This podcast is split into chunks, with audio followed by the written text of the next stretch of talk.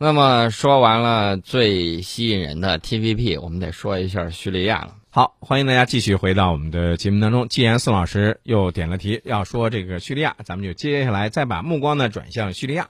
中东这个火药桶，应该说，嗯，从很久很久以前，它就不是那么太平，啊对吧？。对，那到现在，它依然不太平。造成这种不太平的原因是什么？我觉得很多的朋友心里头都应该有一本账，是吧？嗯是谁在中东那地区那一块儿老是没事儿呢，要去找点儿这个什么事情去搞一搞啊？对，咱其实呢，在说这个美俄在中东的这种大较量啊，其实我们不得不说到历史。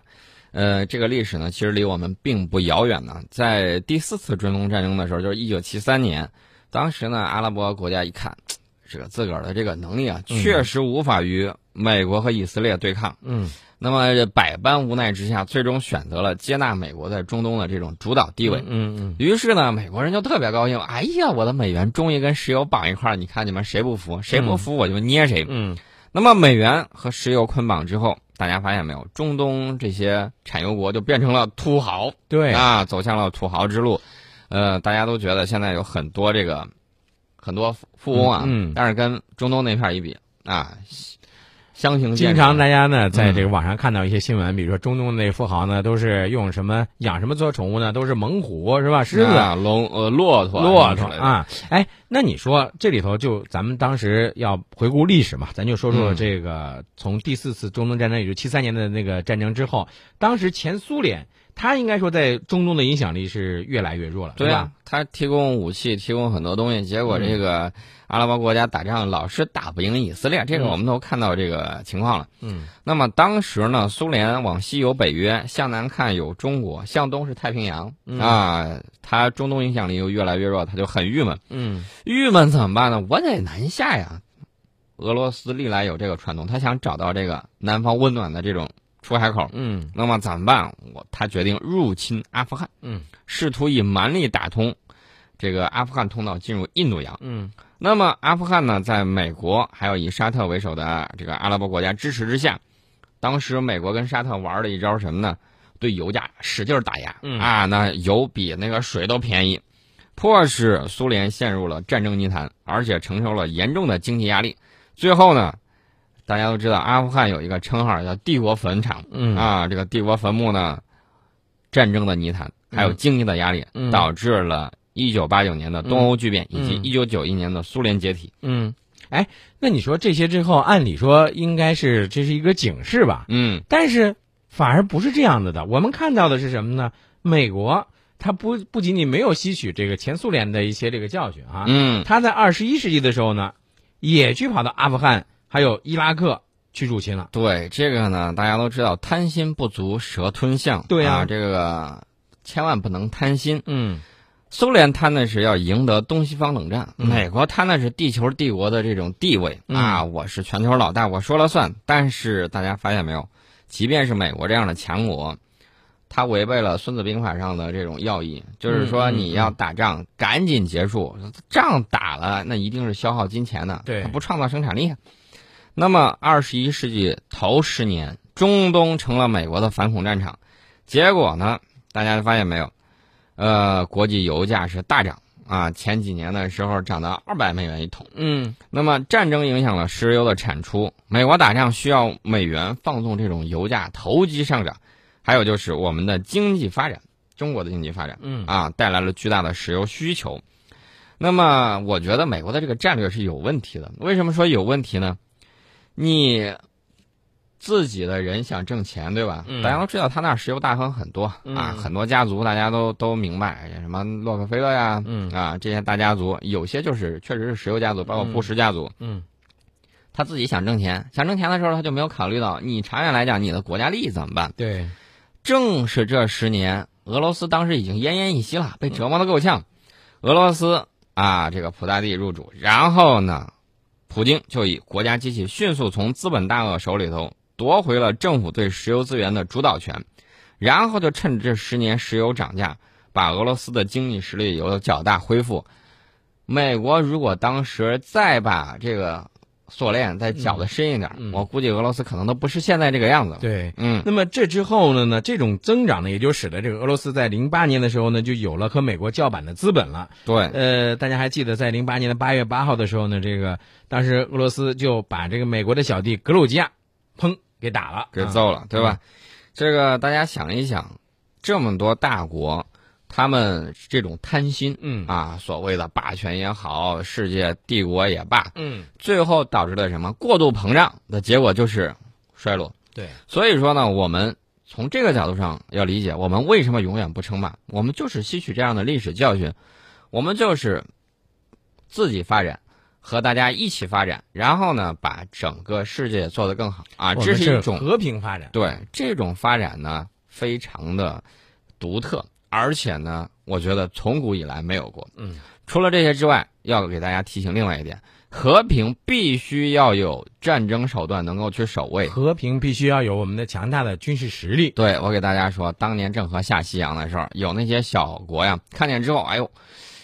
你的军队太强大了、啊！从此之后，这个下南洋的时候，南洋这一片水域就安静了，对但是并不是没有打过仗。对，打了仗之后，我们保证了航路的这种畅通，保证了这种和平，保证了贸易的往来。嗯，那么大家就看到了，人家对你的这种态度是不一样的。对，但问题是，如果你光在那儿空谈和平，比如说清朝，清朝到最后他说：“哎呀，我想那个你们别打我了，我想和平，想这样想那样，我想借助这个俄国的力量来对付日本，怎么怎么着。”结果清朝签署了一系列的不平等的条约。对，啊就是自身的这种力量不够，嗯对尤其是军事力量不够。嗯，哎，说到这儿呢，我就突然想起来，在上一周呢，咱们说到的，咱们的在这个南海的两个这个岛礁上，华阳礁是吧？嗯，建的这两个灯塔。啊，对，大我们是大国，说到做到。嗯我们就是为了世界的和平，为导了国际的航贸易。导航指引，而且呢，为这个从那儿经过的这个船舶呢，能够减少海损事故的风险，对呀、对吧？看大家看到了没有？我们做这些东西是非常不错的。嗯那么我们重新回到这个叙利亚这块儿，叙利亚这块儿呢，这个普京呢在这儿出手，大家看到他的这个战略目标啊，有这么几个，一个就是通过叙利亚的这种军事行动嗯，巩固巴沙尔的政权，哦因为我我们这个现在来看，这个目的应必该说须达到了。对，必须要有这样一个巴沙尔政权呢来支撑着，然后让他在这个中东地方呢有一个出口。对，俄罗斯有三个战略要点。嗯，乌克兰这个是俄罗斯大国战略的支撑，它对柔软的腹地，这个是绝对不能放弃的。嗯那么伊朗问题是俄罗斯撬动全球大国战略的一个支点，嗯，叙利亚呢是俄罗斯大国战略目标实现的重要突破点。一个是支撑，一个是战略支点，一个是突重要突破点。对，所以这三个地方对俄罗斯来说呢是丢不起的。对嗯丢了之后战略影响非常大，你就很难再南进了。所以说，这就是为什么普京不惜为叙利亚与美国交恶，翻脸了，翻嗯。脸了，而且呢，网上流传的很多说什么，啊比如说英国媒体啊，比如说这儿的媒体那儿的媒体也好，说俄罗斯的战斗机被，呃，土耳其的战斗机给打下来了，还说这个美国的战斗机在驱逐俄罗斯的战斗机。但是我实打实了，我看了你看见一张图啊，嗯，这张图是一个小视频截的，是什么呢？是俄罗斯的战斗机在追逐美国的无人机。嗯啊，我确确实实看到这样的那个雷达图是美国的雷达，嗯呃，说到了这个普京在叙利亚的初级的战略目目标当中呢，其实他也是想包括构建重新构建这个中东格局，也就是说让自己呢在中东呢有一个话语权，对吧？大家看到了，它和叙利亚、和伊拉克、和伊朗就连起来了。这些对国家呢都是什叶派国家。对，什叶派之狐。对，没错，它就重构了中东的格局。嗯你想想，它把你截开了，截成两段之后，你想过来呢不容易。嗯那么，大家知道前一段提到这个难民问题，嗯啊，难民问题，咱们说实话，我们很同情这些难民，嗯，但是呢，始作俑者，你得把这个铃铛啊解开，还是需要你这个把它记住这样。对对对吧？那么我们看到了欧洲啊不堪忍受这个沉重，那么对俄罗斯而言，他要保乌克兰这是没有问题的。嗯那么我们发现乌克兰，美国一直希望欧洲跟俄罗斯在乌克兰顶上对决，嗯那么谈了一年时间，发现没有，没有谈出来什么结果。除了这个新明斯克协议之后，那种好像是象征性的说停火，但是意义并不是很大。嗯对，无论是俄罗斯还是欧盟，他们都不想采取军事解决的方式，但是呢，俄罗斯手里头没有筹码。俄罗斯说，呃，我，咱俩能不能坐下来好好谈谈？说这个事儿咱摁住，别动了嗯啊，不要听美国挑拨。嗯，欧盟说不听他挑拨可以，但是我这儿占着便宜了，我怎么可能给你退让？对你呀看看你手里头有什么筹码？嗯现在筹码来了，就是这个难民，啊，你如何控制住难民不再往欧洲涌，嗯或者说你有这种加害能力？这种加害能力就是如何你让更多的难民去欧洲？对，这个对欧洲来说，哎，你手里头有这张牌，那好吗？我们得坐下来好好谈一谈。嗯啊，这个就发现他拿到了与美国和欧洲在乌克兰的这种谈判的这种筹码。嗯。除了这个之外呢，我觉得还有一个就是它彻底打通了中东、中亚到这个地中海的这个战略通道了。对，我们看看地图啊，俄罗斯未来发展，东边南边可以和中国连在一块儿，那么介入中国的二十一世纪海上丝绸之路发展。